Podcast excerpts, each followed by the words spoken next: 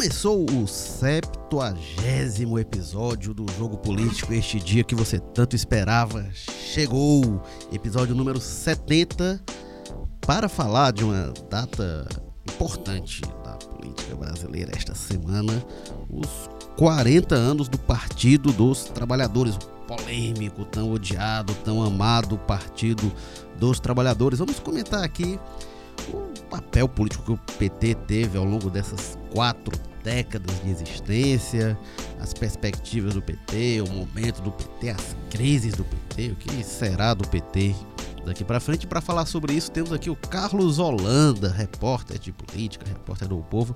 Tudo bem, Carlos Holanda? Bom dia, boa tarde, boa noite para quem nos escuta. Olá, Érico Firmo.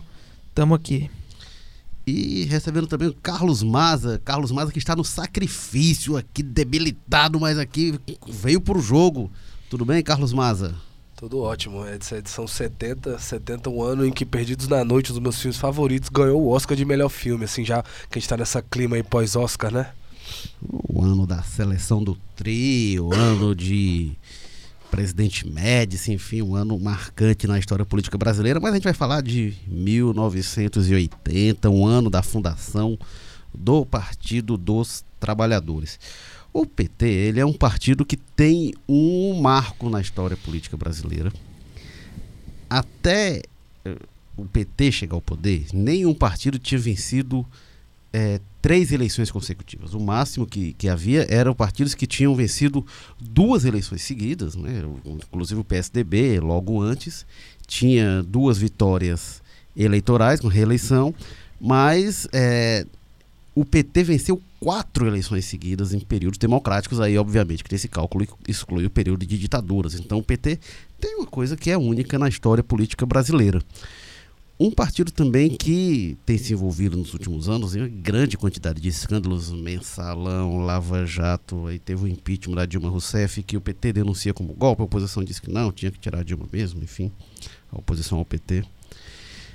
É, e um partido que ele tem estado entre os dois primeiros nas eleições presidenciais desde a de, de redemocratização. Né? Então, em 89 estava lá Lula no segundo turno, 94 e 98 não chegou, não chegou ao segundo turno, mas Lula foi o segundo. 2002 vence, 2006 vence, 2010 vence, 2014 vence, 2018 vai para o segundo turno. Então, ele é um partido que tem tido demarcado posições relevantes ali mas que tem sofrido muito, tem, tem é, é, enfrentado crises bastante complicadas. Conjunturais, né? A prisão do Lula, a prisão do fundador, do ícone máximo do PT, tal, é um marco de uma crise do PT, essa crise conjuntural, mas essa crise talvez seja mais profunda. Aí eu queria depois a gente é, é, sim, tratar sim. mais disso à frente. Mas tem uma questão que é imediata, né? Assim, o Lula ele está solto, mas ele não pode ser candidato. O Lula está inelegível. É, até 2022 pode ser que o Lula derrube as condenações e, e, e seja permitido a ele voltar a concorrer. É mais fácil que daqui para lá ele tenha novas condenações em outros processos do que que ele seja absolvido e seja liberado a concorrer. Hoje ele está inelegível por uma lei que ele mesmo sancionou, que é a lei da Lava Jato. Lei da ficha limpa. A, a, lei, a lei, da ficha limpa, desculpa. A lei da ficha limpa que o Lula sancionou é, é, no fim do, do mandato. E essa é a lei que o impede de, de se candidatar hoje. Então, hoje o Lula não pode concorrer. Quem seria o nome do PT? Seria Fernando Haddad? Essa é uma questão que está colocada. Mas a situação do PT vai além de nomes. E a gente tem agora eleições municipais se aproximando e tem uma grande incógnita para o PT. Né? No plano nacional, por exemplo, uh, no Rio tem uma ala do PT que quer apoiar o Marcelo Freixo, tem o Lula parece que não, não gosta da ideia. Em São Paulo não se sabe ao certo quem vai ser o candidato, tem alguns nomes colocados. O Fernando Haddad não quer concorrer, mas parece que o Lula quer que seja o Haddad, aí tá esse impasse. Aí, o, a última eleição, que o Haddad disputou em São Paulo, ele perdeu para o João Dória no primeiro turno. Ele era prefeito, tentou a reeleição, perdeu no primeiro turno. É, ok, era o auge, era a crise, é, logo depois do impeachment, enfim, mas é, não veio um resultado bom. O PT ele lista algumas capitais em que ele teria chance de vitória, e entre elas, talvez a maior capital em que o PT aponta que teria chance de vitória é Fortaleza. Sendo que a candidata deverá ser a candidata do PT em Fortaleza é a Luiziane Lins. Eu acho que é um cenário bastante otimista você colocar assim a Luiziane de cara ela com alguém com chance de vitória, num cenário que tem a base do prefeito Roberto Cláudio ainda sem candidato e tem o, o capitão Wagner líder das pesquisas. Carlos Maza, o que será do PT nesse horizonte próximo de eleições municipais e nas eleições 2022, eleições presidenciais essa, e estaduais? Você me pegou com uma pergunta bem facinha, né? Essa sua. Acho que até pelo contexto todo aí que você colocou, é, é, é fica muito evidente esse dilema que o PT vive hoje muito forte, que é, primeiro, a necessidade de se renovar, patente, né? É um partido que, que diminuiu, encolheu de uns últimos anos para cá, e que o que vem indicando é que nessa batalha política, pela, pela disputa de narrativas na sociedade brasileira, a extrema-direita, né, ou a direita ligada mais ao Bolsonaro, tá tendo uma, uma facilidade maior em conquistar novos adeptos, então parece que o PT, se continuar o discurso por onde ele vai vindo, ele não vai ter muitos bons resultados nisso, não. A tendência que dá hoje, que a gente vê, é que se o PT seguir nessa mesma, ele vai perder mais e mais espaço cada vez mais. Mas por outro lado, essa dificuldade né, de se renovar. Ele tem essa necessidade de buscar novos quadros, mas o que a gente vê é uma resistência muito grande, principalmente das, das, das lideranças estabelecidas do partido. Você estava falando agora especificamente é, de alguns casos aí país afora. Até aqui em Fortaleza mesmo a gente tem essa disputa hoje colocada, né? Que o Guilherme Sampaio, uma liderança um pouco mais jovem, um pouco mais nova no partido, tentando se, é, se colocar aí como candidato à prefeitura de Fortaleza. Mas aí a gente tem uma, uma liderança mais tradicional, como a Luiziane Lins, do outro lado, puxando mais para ela esse processo. E aqui, claro que é um exemplo um pouco mais por fora, que a Luiziane nunca foi, né? Essa essa questão burocrata do partido de liderança expressiva assim, mas o que a gente vê no partido Brasil afora é isso, né? E aí o PT tem, tem uma questão que é da própria mudanças que ocorreram na sociedade brasileira, que, que o partido teve uma dificuldade de se enxergar e que a direita não, né? Você vê, o PT surge naquele contexto de industrialização muito forte, né? O próprio Lula era, era ligado a sindicatos, aos metalúrgicos ali, grandes indústrias, grandes fábricas, tinha essa ligação muito forte com, com a industrialização que o país passava naquele momento dos anos 80, e o que a gente vê de uns anos para cá, nas últimas décadas, é o contrário, é um país cada vez mais desindustrializado, cada vez mais focado na área de serviços, e o partido partido parece que abriu mão de buscar esse pessoal, né? Porque a gente vê cada vez mais é a classe média guiando a direita e o trabalhador mais pobre virando evangélico, que são segmentos que têm muito mais entrada com a direita e a direita tem buscado eles e parece que às vezes a esquerda brasileira tem feito é alienar, né? A gente vê que parece que dos últimos 10 anos para cá essa questão dos evangélicos guinou a direita de uma maneira que o PT não, não conseguiu é, encontrar uma forma de, de contra-atacar, né? De buscar esse voto também. Mas é interessante porque quando o Lula se elege, a primeira grande aliança que o Lula fez era com o PL, na época que depois virou PR, agora PL de novo que era o Partido da Igreja Universal. Foi a primeira sim, sim, grande aliança do PT. E aí veio o Zé Alencar. Não, é, o, o, próprio Edir Macedo teve muita entrada no PT. Agora, eu acho que isso fica muito na questão das alianças políticas ali, do, do, do dinheiro, né? Dos impostos. É, mas... Agora, na hora de buscar a, o discurso, a ideologia, o PT foi, nunca, nunca teve nessa. Né, mas aquele momento foi decisivo, assim, foi meio que um fiador. O Zé Alencar era um fiador do, do PT perante o empresariado, enfim. E durante, enquanto o PT teve no poder, sempre teve os evangélicos do lado dele. Eu não sei se hoje, pelo peso que eles têm e pela uma certa unidade de voto, que obviamente não é absoluta, mas é talvez maior que qualquer outro segmento, assim, quando o pastor diz, vamos por aqui, é difícil alguém não seguir. Então tem uma unidade de voto muito grande que é difícil imaginar alguém no poder sem um apoio dos evangélicos. Eles sempre estiveram do lado de quem está no poder. Não sei se porque eles aderem ao poder, porque para se eleger é muito importante ter o apoio deles, ou se um misto das duas coisas.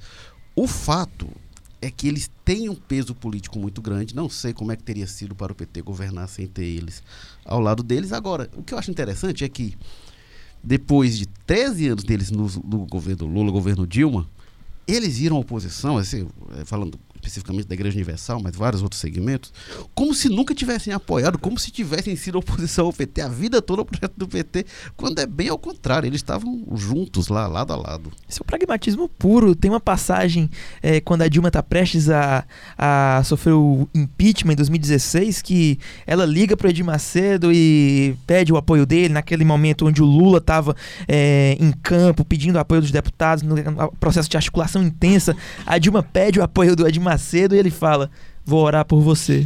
E pronto, então é isso denota um pragmatismo, é, não sei se por parte dos fiéis, mas pelo menos por parte dos líderes religi é, religiosos evangélicos, muito grande. E o, o, hoje eu não vejo o PT com um discurso é, para esse segmento, né? Tanto que é, uma mais recente orientação do Lula foi: vamos é, falar com esse povo, a gente precisa falar com esse é, novamente com esse povo. E o PT, que é historicamente ligado à Igreja Católica, às comunidades eclesiais de base, tende a se conectar é, com esse eleitor evangélico, que talvez nesse contexto é, a pauta identitária que você vê no PT, mas vê mais, por exemplo, no PSOL, ela deva ser deixada é, um pouco de lado, apesar de ter sua importância atribuída por esses segmentos, ela deva ser deixada um pouco de lado, e o momento talvez seja o de de, um, de, um, de, de, uma agenda econômica, por exemplo, consistente. Vamos apresentar uma reforma tributária que defendemos de maneira consistente. Vamos falar, é, vamos é, ressaltar uma agenda econômica inclusiva e deixar um pouquinho é, a, a, temática LGBTQ, é, o aborto, é, um novo debate, um outro debate sobre o uso da maconha, por exemplo, de lado. Não sei, eu acho que talvez essa pudesse ser uma saída. Que vamos combinar que foram questões, por exemplo, do aborto que o PT no poder nunca enfrentou. O PT não, Porque fez concessões. O PT, mas. É, eu não sei, por exemplo, a Dilma nunca se expressou com clareza sobre isso, por exemplo. A primeira é, mulher presidente nunca tratou disso com clareza. Capa da vez, né? É, então eu acho que, inclusive, eu não sei se é uma questão muito bem resolvida dentro do PT, inclusive programaticamente não, a questão da maconha nunca foi enfrentada. Eu acho que teria conflito dentro do PT mesmo, então não sei se essas pautas são muito claras, não, lá dentro do partido. Agora, tem essa questão que o Maza levanta, que é interessante, eu cheguei a escrever sobre isso, inclusive. Ano passado, o Márcio Postman, que é o, o presidente da Fundação Perseu Abramo, que é o núcleo de formulação do PT, ele fez um discurso interessante. Eu recebi algumas semanas do professor Cleiton Monte, e depois, até o Acrisio Senna falou dele na tribuna da Assembleia, que é um discurso muito interessante. O Márcio Postman é alguém que, de alguns momentos, ele destoa do discurso hegemônico do PT. No governo Dilma, ele era presidente do IPEA. E ele lançou um livro dizendo que negócio de nova classe média, de que o PT se avarava. Diz, gente, o que está surgindo no Brasil não se enquadra em critério algum internacional do que é classe média. O, o, o critério internacional é, qualifica esse pessoal como trabalhadores pobres. O nível de renda que estava sendo alcançado, considerado para falar de uma nova classe média. E aí tinha toda uma questão de consumo, de pessoas terem plano de saúde, escola particular e tal. E, mas não, tá, mas não, não se estava falando de uma classe média, o posto mostrou isso. E agora ele, ele põe o dedo na ferida importante do PT, o que ele diz do problema do PT, isso que o Mata aponta, é um problema de interpretação do Brasil de hoje. E aí, voltando para o Brasil dos anos 80, dos anos 70, quando surge o PT, tem um cearense, um cara interessante, que, da fundação do PT, que é o Oséias Duarte. Entrevistei ele em algumas oportunidades. Ele foi dirigente das primeiras campanhas do Lula, ele era dirigente de comunicação nacional, uma figura importante. E ele tinha sido do PCdoB antes. E ele, analisando o ciclo do PT no poder, ele dizia uma coisa interessante, na época que ele era do PCdoB o grande formador do Brasil dos anos 70, 80, 90, o, fator formador, pelo menos um dos grandes, foi a industrialização de São Paulo, do ABC paulista, e a migração de nordestinos para São Paulo, para o Rio de Janeiro, mas principalmente para São Paulo, para trabalhar nessas indústrias. O Lula é reflexo disso, e ele dizia uma coisa: não tinha um comunista dentro dos pau de arara os comunistas, eles, o comunismo clássico, partidão, PCdoB, eles estavam concentrados em alguns segmentos, como os ferroviários, por exemplo, alguns segmentos que estava havendo um desmonte da, da atividade econômica e eles ignoraram esse fenômeno de formação do Brasil dos anos 70. O PT ele surge de uma forma diferente de todos os outros partidos. E o PSOL não, não tem isso, o PSB nunca teve isso. O PSB é um partido muito mais intelectual, enfim. PDT, o PCdoB, os partidos comunistas não têm isso. Que foi ele nasce com enraizamento social que nenhum outro partido de esquerda conseguiu replicar, e nem os partidos conservadores. O Fernando Henrique, quando ele falava do PSDB, ele, ele disse que era contra no início chamar de partido da social-democracia, porque as social-democracias europeias são ligadas aos sindicatos, e ele diz a gente não tem sindicato aqui no PSDB. É ao contrário, né? inclusive em alguns casos. Então nenhum partido, o PSL, a gente vê, ah, o Bolsonaro se elege com o PSL, Aí o Bolsonaro rompe com o PSL, o PSL acaba e deixa de significar qualquer coisa para a base bolsonarista. O PT é diferente. É o sindicato, eram os sindicatos, mas eram as comunidades eclesiais de base, movimento de mulheres, movimento de sem terras, intelectualidade, movimento estudantil, enfim, tudo isso leva ao surgimento do PT. Então o PT teve uma coisa, teve a importância que teve na história da esquerda no Brasil, porque ele tinha um enraizamento com a sociedade que o criou muito grande. E o que o Márcio Posto aponta é o seguinte: essa sociedade ela deixou de existir. O PT surgiu no Brasil que não existe mais. A classe média assalariada, que foi base do PT nos anos 80 e 90, ela acabou. Ela acabou, não. Mas ela é muito reduzida hoje. e hoje tem uma relação de trabalho de prestadores de serviço, de eh, pejotização muito grande, de Uber, de Rap, de uma outra dinâmica econômica que tem sido capitalizada muito mais pela direita e pela extrema direita do que pela esquerda. E eu acho que o desafio do PT é esse. Qual discurso o PT vai ter para esses segmentos, para falar com esse mundo?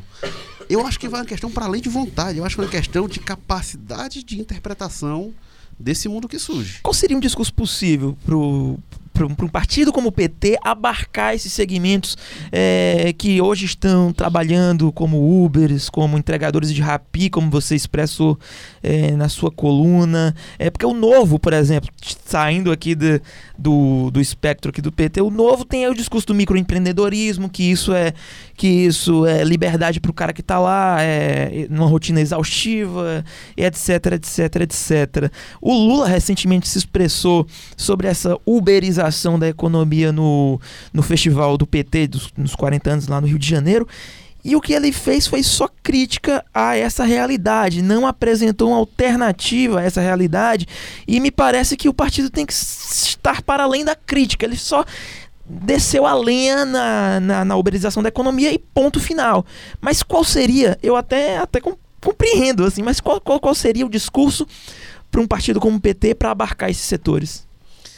É, eu acho que esse é o desafio anterior ao discurso, inclusive. Que é um desafio de compreender esse mundo e interpretar esse mundo. O PT foi um partido que teve uma essa base social que eu falei, mas tinha uma intelectualidade também.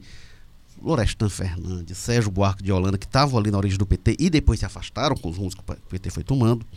Mas tinha um, intelectuais de muito peso e muita força na interpretação do Brasil. Essa intelectualidade ela foi sendo excluída, marginalizada ao longo do processo de transformação do PT, antes mesmo da chegada ao, ao, poder. E aí, quando o PT chega ao poder, isso foi descartado mesmo por um, por um pragmatismo extremo. O Tasso Genro, que é, é, alguém que tentou insistir numa reflexão do PT nesse momento, ele foi descartado mesmo. Tanto que ele não foi para a comemoração dos 40 anos do PT, pelo menos anunciou que não iria. E aí a questão do PT, antes do discurso, é o que é esse mundo? O que, é que a gente vai fazer com esse mundo? Essa é uma questão muito boa, porque o que, é que se vai fazer é, é, com, esse, com essa realidade? Por exemplo, o Uber tem uma relação de trabalho precária e tudo mais. Beleza. O que é que nós vamos fazer? Vamos chegar e dizer assim, gente, não vai mais ter Uber, vamos voltar a ser como era, só vai ter táxis. Com... Alguém acredita que isso é possível? Gente, não vai ter mais iFood, você vai ter que pedir agora na pizzaria, vai vir entregadora. Que eu também não sei se as condições daquele que aquele entregador de, de pizza, se as condições de trabalho dele eram as melhores, não. Também não sei se o taxista, não o dono da vaga, mas o cara que trabalha no, vaga, no táxi arrendado, também como é que era férias para ele, como é que era condições trabalhistas, eu não sei se era o melhor dos mundos, não. O que a gente tem hoje é que isso ganha uma escala muito grande. E a gente que é jornalista, vamos, aí tem uma questão da, da internet e tal, e disseminação de informação de fake news vai acabar. Gente, não vai ter mais WhatsApp, não vai ter mais Facebook, não vai ter mais internet, vai ser só o jornal de papel. Alguém acredita que isso, que isso é uma solução? Alguém acredita que isso Então é isso que, que o Cadu coloca. O que que a gente vai fazer com esse mundo? O que que a gente vai fazer com essa realidade? Eu não sei se alguém tem resposta no mundo. Eu acho que esse é um desafio de interpretação mesmo. Porque o que a gente tem visto, e aí realmente existe muita insatisfação, muito descontentamento. Agora, como a gente viu no caso dos caminhoneiros, a direita tem sido mais capaz de capitalizar essa insatisfação do que a esquerda. E a esquerda, eu não sei o que, que eles oferecem de solução diferente do, do que era nos anos 80. E é um desafio, porque muitas vezes quem capitaliza isso, é, isso na direita na esquerda, tem oferecido soluções simples para coisas que são muito complexas. Eu mesmo não, não- não, faço a menor ideia de como dialogar com esse mundo. O fato é que surgiu uma nova sociedade e ela foi surgindo muito rápido, né? A tecnologia transforma as relações sociais e isso interfere na política. Isso afeta todos os partidos. É, mas os partidos com menos consistência, com menos história, com menos vida, com menos vida partidária, eles têm mais facilidade de lidar com isso. Né? Para o PT, isso fere a essência do que foi a história do partido. Esse que eu acho que é um desafio, e aí eu, eu comecei a- falando da questão conjuntural, tem uma questão que é estrutural. Isso é estrutural para o que vai ser o PT no futuro, se qual o espaço que o PT vai ter. Não, é, pois é. É muito também isso que o Cadu estava falando, essa questão de ah, os evangélicos, para ter essa proximidade maior, exigir que o partido abandone alguma das pautas para ele. Mas será que isso seria bom para o PT, né? Ou será que isso seria o fim de vez? Seria dar uma tucanização ali, transformar um PSDB que o PSDB tentou é, abarcar um pouco, deixar de lado algumas pautas para focar ali na disputa e acabou acontecendo o que aconteceu. Virou um partido pequeno, hoje basicamente né, irrelevante na disputa entre o bolsonarismo e o lulismo. Então, como é que fica isso? É, o, o PT poderia abrir mão dessas pautas? Ele, a- é, um- uma renovação do PT passaria por abarcar, ab- abordar melhor, uma- fazer uma defesa maior das pautas identitárias, ou de deixar isso de lado em prol de uma, né, uma facilidade eleitoral maior? Não seria trair os ideais do partido fazendo dessa forma? Então é uma discu- discussão muito complexa, né? Difícil a gente aqui conversando rapidamente, tirar uma, uma saída disso. Mas eu acho que, de, de uma forma ou de outra, o que era necessário agora para o partido seria aprofundar melhor essa questão da renovação mesmo. Né? O PT precisa de novos líderes, porque isso que o Cadu falou, né? que o Lula pede para o pessoal conversar com os evangélicos. Eu acho que, pelo andar da carruagem hoje, passado tanto tempo aí desse processo de polarização é, esdrúxulo que o país vive, é muito difícil você achar alguma pessoa, alguma segmento, alguém, parte desse segmento mais radicalizado, que esteja disposto a dialogar com as lideranças tradicionais do petismo, né? A pessoa vê o Lula ou ela já ama ele ou ela odeia. Não vai ser fácil sentar para dialogar com a pessoa que está ali com a bandeira do Lula na mão. Então precisaria de lideranças novas e, e isso é o hilário. O PT tem essas essas lideranças novas. Ele tem esses nomes novos aparecendo aí. A O é Hilário que se diz o Hilário Marques? é, não- é irônico, então. É, ele tem essas lideranças novas. A questão é que os, os tradicionais líderes não deixam que elas floresçam, né? Tem essa pressão em cima. Aí você vê essa contradição do petismo, é muito forte agora, hoje, em Salvador, ali na Bahia. A gente tem lideranças novas aparecendo, mas você tá na capital mais negra do Brasil, do mundo quase, fora da África, né? E os nomes que estão cotados para ser candidato a prefeito são todos homens brancos de classe média, né? O Juca Ferreira, o deputado estadual lá, o Anderson. É, o Enfim. PT está no, no- quarto mandato é. na, na prefeitura, na- na- no governo, No de- governo de- estado, da Bahia. Todos brancos, né? O Jacques Wagner e o Rui Costa. Agora, ma- eu tenho minhas dúvidas, mas eu acho que precisa de novas pessoas, mas eu acho que precisa de novas ideias o PT. Eu acho que o PT precisa de novas ideias e eu não sei se essas ideias vão vir com as velhas pessoas e nem com as novas que estão aí. Porque eu acho que o PT, eu acho que ele precisa voltar para os livros, voltar para reflexão que ele abandonou no, no- o disseusismo quando diz que não, vamos ganhar eleição, esquece esse negócio de intelectuais e tal. Eu acho que o PT precisa reinterpretar o Brasil. Quando o Lula é solto, muita gente dizia, não, agora com o Lula em liberdade vai por- apostando tudo no Lula e apostando principalmente na capacidade do Lula de compreender a sociedade brasileira. Que o Lula é o Lula tem uma inteligência política que eu acho que mesmo os adversários dele vão vão hão de reconhecer que ninguém chega onde ele chegou a capacidade de articulação sem talento político. Agora o Lula é um ser humano, o Lula não, não vai. O Lula, ele olha o Brasil, ele tem uma formação para entender o Brasil, não sei, ainda mais depois de ter passado o, período que ele passou é, é, preso, se ele seria capaz de acompanhar essas novas dinâmicas sociais e fazer uma nova interpretação, uma nova leitura do Brasil, coisa que ele nunca fez sozinho, inclusive. Né? O PT, como falei, tinha uma base intelectual muito forte. É, então, eu não vejo, é, eu acho que o PT, quando o Márcio Postman, que é a pessoa dentro do PT que tem esse papel institucional de puxar isso na Fundação Perseu Abramo, eu acho que ele inicia a discussão do PT que é de longo prazo. Isso não vai ter uma resposta para a eleição agora, para a eleição de 2020. Eu acho que o PT está realmente numa sinuca de bico complicado. Agora, quando a gente pensa nos novos nomes do PT, que está surgindo, a gente aqui no Ceará a gente tem o governador do estado, né? o Camilo Santana, que é o petista Ferreira Gomista, que ele defende é. algumas teses é, estranhas dentro do PT, tem diálogo com, com a pessoa fora do PT, hoje na esquerda, que mais bate no PT. O PSOL nasceu como uma dissidência do PT e batia muito no PT. Hoje o PSOL é um aliado quase do PT em comparação com o que é o Ciro Gomes, com as críticas que o Ciro faz, diferente das que o pessoal faz, mas as críticas que o Ciro faz ao PT.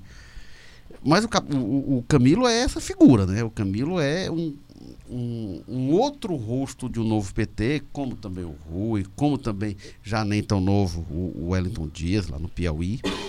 E aí eu acho que quando a gente pensa no futuro do PT, a gente tem que pensar no Nordeste. E que peso o PT vai ter no Nordeste nesta eleição? Se a gente vai ter um, um avanço do PT, um fortalecimento do PT na região, ou uma fragilização que pode significar algo mais para frente, inclusive. Na última eleição, só para a gente é, levantar aqui alguns números, eu fiz uma rápida pesquisa para vir aqui para o podcast. O PT saiu de... Muito bem, Carlos Holanda fez seu dever de casa bem feitinho. Exatamente. Muito obrigado. O PT despencou de 630 prefeituras em 2012 para 256 em 2016. Uma tragédia eleitoral que, por ser tão trágica, é, é muito difícil que o PT não, não apresente uma reação. Ou, ou um, numa, numa, numa, numa visão mais pessimista, se ele cair de 256 para um número inferior, isso, isso é, vai. Olha. É um fracasso assim acachapante. Eu acho, eu acho improvável que ele é, despenque que... com esse grau de de, com essa intensidade, eu acho um pouco improvável. Se for ver também as cidades grandes e capitais, quase todos o PT que tinha perdeu, né? Por causa de São Paulo, que o Érico até destacou. É, o, o Haddad, que era o prefeito, perdeu no primeiro, no, uh, primeiro turno pro Dória e tal. Então teve, além dessa derrota de perda de várias prefeituras, ainda teve isso, que quase todas as grandes cidades e capitais que governava perdeu-se também. É, em 2016, a eleição, vale lembrar, a eleição foi quase simultânea ao impeachment da Dilma. A Dilma foi afastada em maio, aí transcorreu ali o impeachment ali. Agosto para setembro a Dilma é afastada e outubro a eleição. Então estava ali no fundo do poço do PT. Quando o Temer assume, o governo com aquela impopularidade extraordinária do Temer, que ele lança Henrique Meirelles a presidente e o desempenho foi do jeito que foi, o, o partido com o governo federal e tem aquele desempenho, o governo Temer. Gastando uma grana, né? Foi o caríssimo. governo Temer deu um fôlego para o PT muito grande a recuperação do PT da popularidade, o, o, Haddad ele teve mais voto do que eram as intenções de voto que o Lula tinha antes do impeachment da Dilma. O Lula estava muito desgastado na época do impeachment da Dilma. É, o PT estava muito desgastado. E aí, quando o PT sai e entra o Temer, esse desgaste foi para quem estava no governo, isso é natural, quem está no governo se desgasta, e a popularidade do Lula e do PT se recuperou. É... O governo Bolsonaro, porque você falou que o governo Temer deu um fôlego ao PT. O governo Bolsonaro, inclusive, pode ser a extensão desse fôlego, né? Ainda tem o é. um fator de o Lula livre estar podendo ser um militante político e isso tem muito peso aqui, principalmente no Nordeste, em Fortaleza, ele tem muito peso. É, o, pra... o governo Bolsonaro tem muito fator de desgaste. O governo Bolsonaro tem muito fator de desgaste, mas o governo Bolsonaro é muito mais popular do que o do Temer. Hoje, pelo menos, muito mais popular, nem se compara. E, e o governo pelo menos Bolsonaro. Teve voto, né? Chegou lá pelo pois voto. É. E o governo Bolsonaro tem uma coisa que o Temer não tinha. Te teve voto e tem quem o defenda. Que o Temer não tinha. O Temer chegou lá que era vice da Dilma. Então, não teve, ah, não, Temer presidente e tal. Não teve isso. Né? Queriam tirar a Dilma de qualquer jeito. Então, mas o fato é que o PT estava no fundo do poço em 2016, tem uma tendência de recuperação. Mas se a gente o, o, o Maza abriu falando sobre o, a situação do PT hoje, mas vamos lembrar o PT ainda tem a maior bancada na Câmara dos Deputados. Ainda é o partido mais lembrado sempre, né? Qualquer pessoa é. que se faça. Só veio o Bolsonaro, que é o principal alvo da polarização com o PT. Qual é o partido do Bolsonaro, né? Se imaginava que o PSL logo ia se tornar a maior bancada, não conseguiu se tornar, entre outras coisas, porque o PSL já bateu de frente com o Bolsonaro e aí o Bolsonaro nem no partido está mais. Vamos ver o Aliança pelo Brasil, que aí se tenta criar ainda, né? Então já é outra situação. Mas o fato é que é incrível, inclusive, o PT ainda ser, com tudo isso, o PT ainda ser o partido de maior bancada do Brasil, tem a ver com a, com a... E é o segundo maior partido do Brasil, atrás do MDB, né? Pois é. É, a pulverização que teve na eleição passada, é, a falta de consistência do PSL, a crise de PSDB dentro, a crise terrível do, do, do, MDB, né? Vamos lembrar que o PMDB era um, era um partido que tinha uma hegemonia muito grande no Congresso Nacional e ele perdeu muito. O governo Temer fez um mal terrível pro, pro PMDB, né? Que sempre foi aquele partido dos caciques regionais que estava compondo com o poder. E aí quando chega a presidência ele perde bastante. Agora, viu, Érico e Maza, uma coisa do. O, o, o UOL, o site do UOL, é, publica o depoimento do Tasso Genro que eu acho que vocês devem ter lido, na, no qual ele justifica o porquê de ele não ir ao festival do PT no Rio de Janeiro e ele expõe, é, ele lista ali os motivos dele e ele fala uma coisa que eu acho que é importante a gente tocar aqui, que é, nas palavras dele, uma frouxidão do PT na composição de alianças. E frouxidão nesse contexto vem como oposto de é, firmeza, é, coerência é, nestas composições. O próprio Lula, momentos antes de ser preso, de alguma maneira, da maneira dele, ele fala que se aliou à turma da gravatinha e isso custou caro. É, vocês acham que para 2020, para 2022, é, 2018, na verdade, a gente já viu isso, né? Foi, tivemos PT e PCdoB, partidos do mesmo campo, no aliados. Mas o Lula apoiou Renan Calheiros na. É, quer dizer, o filho do Renan Calheiros, né, na, na eleição de 2018, é, ou seja, ele, ele, continua prestando apoio a setores, forças que derrubaram a Dilma em 2016. Isso vai minar o PT? Ao longo da história do PT, é, provavelmente nesse século, o PT fez aliança aí foi com o Maluf, foi, fez aliança com o Fernando Collor, com tudo. É, então, é, o Lula fez esse tipo de costura, o Disseu comandava isso. Essa revisão passaria por isso também, não? É, e teve, e, e, vamos deixar muito claro, o Lula estabeleceu uma proximidade muito grande com o grande empresariado brasileiro, com as empreiteiras que depois se meteram na Lava Jato. Eram pessoas que tinham, eram da intimidade do Lula.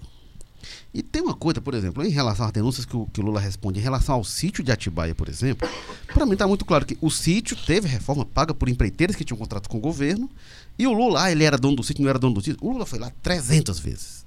300 não é figura de, de linguagem. Ele foi lá mais de 300 vezes mesmo. Ele desfrutou do sítio de um amigo que foi é, reformado por empreiteiras. Gente, eu acho que isso tem um problema ético muito grave. É crime, não é crime? Então, aí, não vou nem entrar nisso, mas tem uma questão ética, moral muito grave. Você desfruta de algo que foi reformado. Por que, que as empreiteiras foram reformar o sítio? Por benevolência? Por, nossa, que sítio bacana, vamos tem uma questão aí que é essas questões o PT precisa realmente se debruçar. Ah, vai falar, ah, autocrítica não é autocrítica.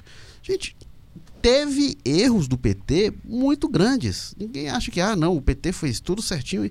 Teve erros muito grandes. Aí, se o PT vai querer se debruçar sobre eles ou não, se o PT vai seguir sua história. O PT vive um momento de crise. A crise do PT não é só o Bolsonaro. É importante deixar muito claro. Quando a gente fala dessa conjuntura, dessa ordem de um novo trabalho, uma uma decadência do, do, emprego industrial, do trabalho assalariado. Tem um dado que o Márcio Postman cita, é, ele fala de 10%. Na verdade, ano passado, a indústria de transformação representou 11% do PIB brasileiro. Isso é um percentual, segundo o Márcio Postman, semelhante ao que existia em 1910. Em 1910, a gente tem a participação da indústria de transformação na economia hoje, semelhante à de 1910. Então, esse é um outro mundo não é o mundo do Brasil dos anos 70. Então tem uma dificuldade de interpretação aí desse mundo que a, a direita e a extrema-direita têm sido mais competentes para dialogar com esse mundo, não só no Brasil, pelo mundo afora. Veja esse Trump aí. E é, com o contexto também das igrejas evangélicas, a gente tem um cenário político de longo prazo, para além do Bolsonaro, que é mais favorável à direita. Não é só ao Bolsonaro, não é só o governo Bolsonaro e depois, ah, não. A gente tem um momento de, de um, um, novo Brasil, uma nova sociedade, que vai demandar uma nova ordem política. Não é que o Bolsonaro vai passar e depois a gente vai voltar a ter PT, PSDB discutindo, a ah, privatiza, não privatiza e tal, não sei o quê essa política ficou para trás. E, e, o PT vai ter que construir realmente uma nova política, um, um, novo caminho, que eu acho aí, quando eu citei, é, é a questão Camilo, Rui, Wellington. A gente. Eu acho que esse novo PT, o, o que o PT vai poder ser, passa muito mais pelo Nordeste do que pelo ABC Paulista, do que pela Avenida Paulista, do que pela intelectualidade paulista, que foi onde o PT surgiu. O PT tem a questão da sociedade brasileira, que eu citei, mas é um partido muito paulista. É, e muito paulistano, por vezes, no máximo ali ampliando para o ABC. Talvez esse novo PT que precisa surgir tenha de ser um PT mais nordestino, que é onde está a base do PT hoje. Será que os paulistas vão deixar? Essa eu acho que é uma questão complicada a se responder. Responda, Carlos Maza. Não, é, aí esbarra mais uma vez naquela coisa que a gente já tinha falado, né? Será que as lideranças petistas centradas lá em São Paulo, no sul do país, vão querer. Agora, ao mesmo tempo, é. Coitado do PT se for depender do Camilo, né? Porque a gente sabe que o Camilo Santana, apesar de petista, tá muito mais aí pro lado dos Ferreira Gomes do que do partido em si. Mas eu acho que é muito isso, essa, essa, essa questão que você tem hoje de que tem uma, uma, uma, demanda muito grande por novas lideranças, por mudança no discurso, do pensamento, mas a gente sabe que a resistência é grande, né? Você tem pessoas como a Glaze Hoffman da vida, que são lideranças é, da, da, estrutura ali administrativa do PT, que dificilmente vão abrir para coisas novas, né? No Rio de Janeiro é gritante a necessidade que o PT abrace uma candidatura como a do Marcelo Freixo para a prefeitura lá, abandone essa, essa birra por ter o a cabeça de chapa para sempre, toda vez, até quando não tem a menor possibilidade de vitória. Mas a gente sabe que vai ter muita resistência dentro do partido com relação a isso. Né? É, o, o a, a, crise do PT no Rio de Janeiro é histórica, vem de 98, quando aí o PT ia ter candidato e ter uma intervenção para ter acordo. Na verdade, foi o contrário lá. E isso destruiu o PT no Rio de Janeiro. O PT nunca mais conseguiu encontrar o prumo. E hoje pode ter outra intervenção ao contrário. Né? E essa lógica hegemonista do PT, quando critica, é, é, é complexo, mas é, é, é, é curioso, além de tudo, porque quando criticam, a pessoa tem lá é, a sua razão de criticar. O PT é mesmo um partido é, hegemonista, mas assim, ao mesmo tempo o partido tem direito de querer ser. Se o partido quiser, olha, eu quero ter a cabeça da chapa. Ele é legítimo que é, ele possa que ter. Tem tamanho para isso é, é legítimo. Inclusive o partido tem o direito de se afundar também. Exato. O partido tem o direito de fazer o que ele quiser. Nesse, toma essas decisões. Agora, realmente, em vários momentos, aconteceu no PT em 98, no Rio de Janeiro, o que não se conseguiu fazer em Fortaleza em 2004, com a candidatura da Luiziane, para apoiar o Inácio Arruda. Em 98 se conseguiu fazer isso. Houve força, e aí tinha acordo, o Brizola era vice do Lula e tal, teve acordo, e aí atropelaram lá no Rio. E o que não se conseguiu fazer com o PT Rio de, no, em Fortaleza em 2004. Se a Luiziane tem sido realmente preterida pelo Inácio e foi por um voto naquela, naquela convenção, sabe-se lá o que seria do PT hoje no Ceará? Sabe-se lá como é que a gente estaria hoje, né? Porque o Inácio teria sido candidato, será que ganhava, será que não ganhava? Uh, a gente estaria falando de outra história, por um voto, de, é? de outro exercício de, político aqui, do, do que é a política do Ceará hoje, porque depois da Luiziane é um dos pilares de sustentação no PT da candidatura do Cid Gomes. Então olha o mosaico aí, o, que poderia ter sido né, a política cearense, mas isso é um assunto, especulação aí que eu não sei se a gente trata em outro podcast, enfim, mas por hoje o jogo político número 70, episódio 70 vai ficando por aqui que teve na técnica Kleber Galvão, edição e produção Mariana Vieira, publicação João Vitor Duma, o editor-chefe do Jogo Político Tadeu Braga, o editor de política, ainda de férias, Walter George, diretores executivos de jornalismo Ana Nadaf e Eric Guimarães, diretor-geral de jornalismo Arlen Medina Neri. Obrigado, Carlos Holanda. Obrigado, Érico. Obrigado, Carlos Maza. Opa, valeu, Érico. É isto. Semana que vem a gente está de volta. Até lá.